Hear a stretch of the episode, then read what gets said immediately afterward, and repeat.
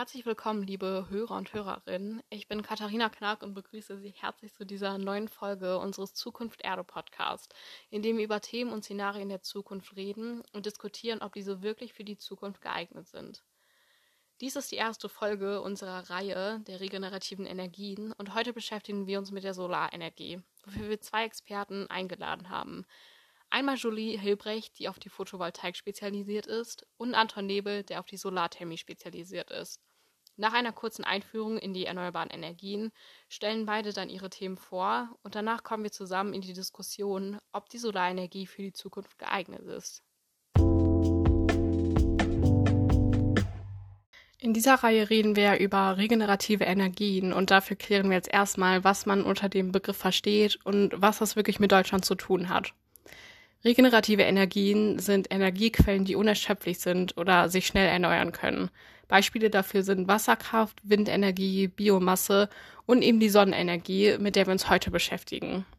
Sie werden als nachhaltig definiert, weil keine Möglichkeiten für folgende Generationen eingeschränkt und gefährdet werden. Erneuerbare Energien spielen eine sehr wichtige Rolle für Deutschland, weil sie im Zuge der Energiewende fossile Energien ersetzen sollen. Fossile Energien sind sozusagen das Gegenteil von erneuerbaren Energien, da sie endlich sind. Sie bestehen aus abgestorbenen Tier- und Pflanzenteilen und das große Problem dabei sind die Treibhausgase, die bei der Verbrennung freigesetzt werden und die zur Erderwärmung beitragen. Bei der Solarenergie wird Energie der Sonnenstrahlung genutzt, wobei es zwei Möglichkeiten gibt. Einmal die Photovoltaik und die Solarthermie. Julie Hilbricht beginnt jetzt damit zu erklären, was die Photovoltaik ist. Guten Tag auch nochmal von meiner Seite und vielen herzlichen Dank, dass ich zum Podcast eingeladen wurde und hier heute Gast sein darf. Mein Name ist Julie Hilbrecht und ich erkläre jetzt die grundlegenden und wichtigen Fakten zu dem Thema Photovoltaik. Eine Photovoltaikanlage, auch PV-Anlage oder Solargenerator genannt, ist eine Solarstromanlage, in der mittels Solarzellen ein Teil der Sonnenstrahlung in elektrische Energie umgewandelt wird.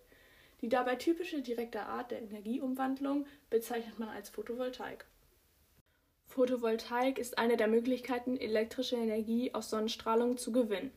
Dabei werden die Sonnenstrahlen, die auf die Solaranlage scheinen, mithilfe dessen in Gleichstrom umgewandelt. In der Solaranlage wird der Gleichstrom dann in Wechselstrom umgewandelt, da die Energieversorgung heutzutage fast ausschließlich auf diesem beruht.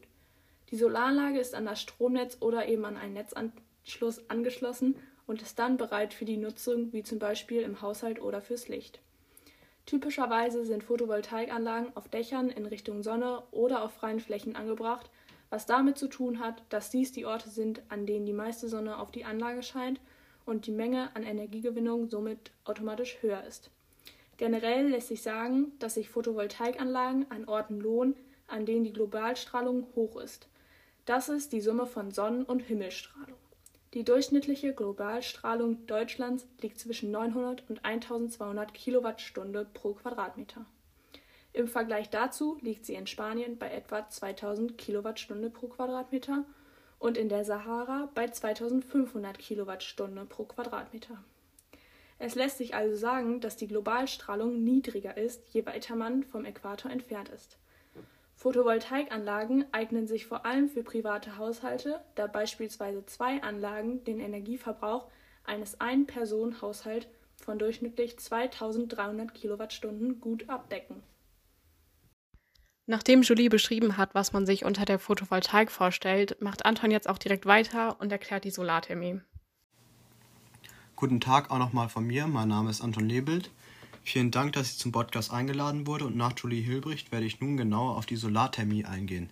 Die Solarthermie ist eine Methode, mit welcher man Wärmeenergie aus Sonnenstrahlen gewinnen kann. Dies geschieht mit Hilfe eines Kollektors, durch welchen die Wärmeenergieflüssigkeit zirkuliert und so auf bis zu 90 Grad erhitzt wird. Die Wärmeenergieflüssigkeit wird darauf durch den Wärmetauscher geleitet und das Wasser, welches sich im Kessel befindet, erhitzt sich. Natürlich scheint die Sonne nicht bei Nacht. Aus diesem Grund gibt es einen Puffer oder Kombinationsspeicher. In diesem Speicher kann die Energie in Form von Wärme gespeichert werden. So stehen immer Warmwasser und Heizung zur Verfügung. Sollte es jedoch länger keinen Sonnenschein geben, ist zur Sicherheit eine Zusatzheizung installiert, die im Notfall Energie aus kommerziellem Brennstoff gewinnen kann. Besonders effizient ist die Solarthermie in Gebieten, wo es über das Jahr verteilt besonders viele Sonnenstunden gibt. Das System ist jedoch fast in allen Regionen Europas effizient und kann sehr viel Geld sparen. Optimalerweise platziert man den Kollektor auf der südlichen Dachseite seines Hauses, um möglichst viel Energie zu gewinnen. Diese Folge steht ja unter der Frage, ob die Solarenergie für Deutschland geeignet ist und sich für die Zukunft lohnt. Unsere Experten geben dazu jetzt ein Urteil ab, indem sie Vor- und Nachteile abwägen, womit Anton anfängt. Also ein wichtiger Grund für eine Solarthermie ist auf jeden Fall, dass man natürlich sehr viel Geld sparen kann, also in Form von Ein anderer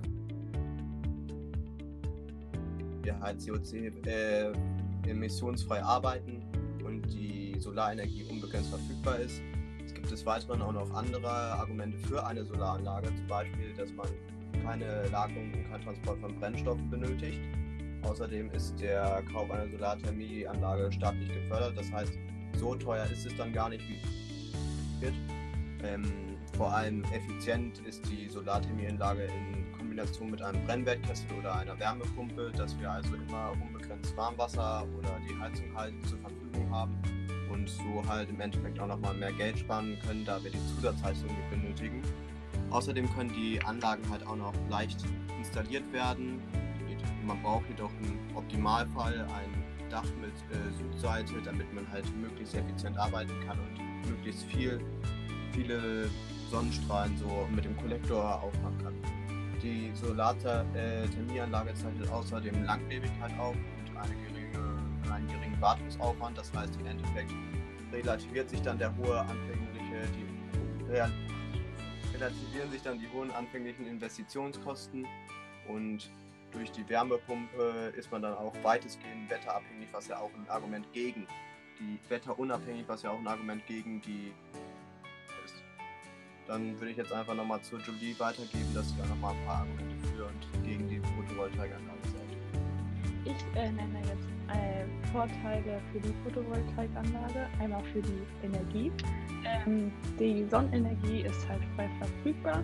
Die PV-Anlagen produzieren auch bei wenig Sonneneinstrahlung Strom und sie ermöglichen eine unabhängige Stromversorgung, ähm, produzieren Strom und dies kann mittels Solarspeicher nachts oder auch bei schlechtem Wetter genutzt werden.